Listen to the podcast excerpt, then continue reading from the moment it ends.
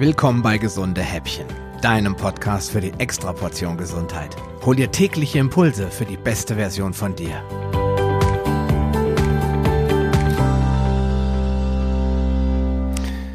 Ja, wir sind ein Volk von inaktiven Menschen. Das sieht man ja auch an den ganzen Dicken, die da draußen so rumlaufen, aber statistisch gesehen sind wir derart inaktiv, dass wir, wenn man das glauben mag, satte 23 Stunden und 45 Minuten an einem Tag inaktiv sind. Das hat selbst mich ziemlich umgehauen, aber es stammt von einem renommierten Arzt und Forscher, der sich die Daten der letzten 20 Jahre angeschaut hat.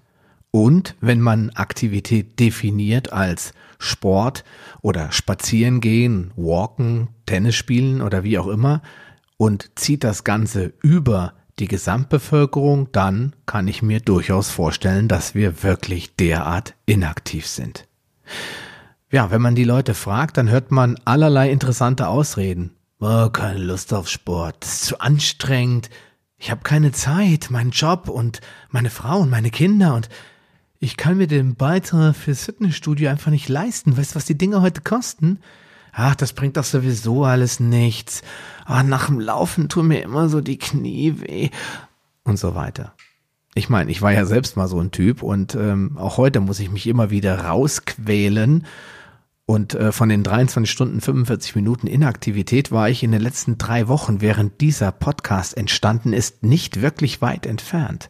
Erschreckend aber, wir müssen alle mal genau hinschauen, wie oft wir uns wirklich aktiv bewegen. Die Folgen sind meist sehr deutlich spürbar. Jetzt wieder rein statistisch, minus zehn Prozent sind das mittlerweile des Bruttoinlandsproduktes, die entfallen auf krankheitsbedingten Ausfall, der durch mehr Bewegung vermieden werden könnte. Das sagt zumindest das Statistische Bundesamt. Wären wir von unserem 25. Lebensjahr an jeden Tag 10.000 Schritte gelaufen, dann würden wir keine chronischen Erkrankungen mehr bekommen. Und wenn ein Diabetiker täglich nur 1000 Schritte mehr läuft als üblich, also als er es sonst tut, dann hat das die doppelte Wirkung dessen, was ein normales orales Blutzuckermedikament bewirkt.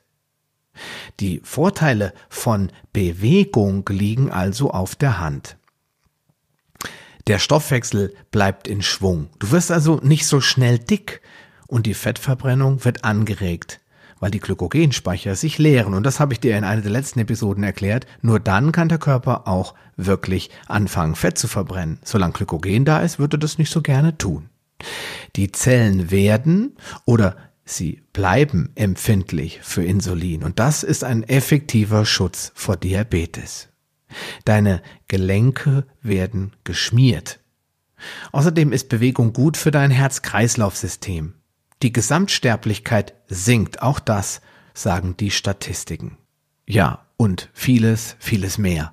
Wir könnten hier wahrscheinlich eine unendliche Liste draus machen, aber ein Punkt möchte ich nochmal ganz am Ende erwähnen. Denn unsere Entgiftungskapazität, das heißt die Fähigkeit unseres Organismus, sich selbst von Schadstoffen zu befreien, die nimmt exponentiell zu, je mehr und je regelmäßiger wir uns bewegen. Und findet diese Bewegung auch noch an frischer Luft statt, zum Beispiel auch noch barfuß, dann können wir uns mit der Erde verbinden und wir können ausatmen.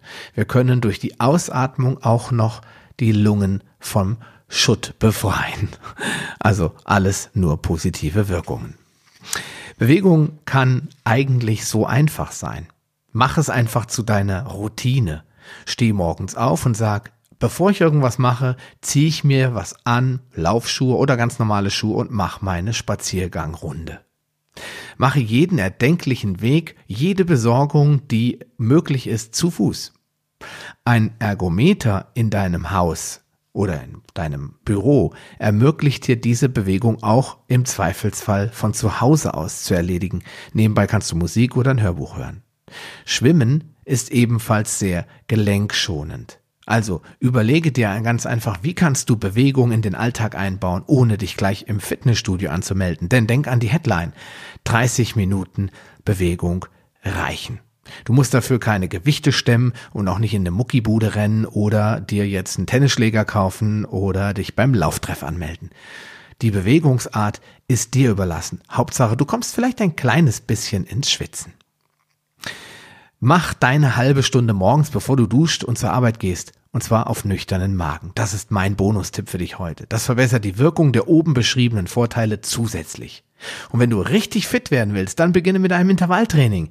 Und dafür kann ich dir ein tolles Programm von Timo Gutrich ans Herz legen. Ich werde dir es auf jeden Fall in die Shownotes packen und würde mich freuen, wenn du dich einfach bei uns in der Gruppe meldest und uns von deinen Erfolgen berichtest. Vielleicht erzählst du, was du tust, um dich fit zu halten. Bis bald, dein Sascha Röhler.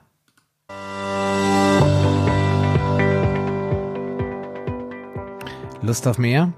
Dann wirf am besten gleich einen Blick in die Show Notes unter palio-lounge.de slash gh.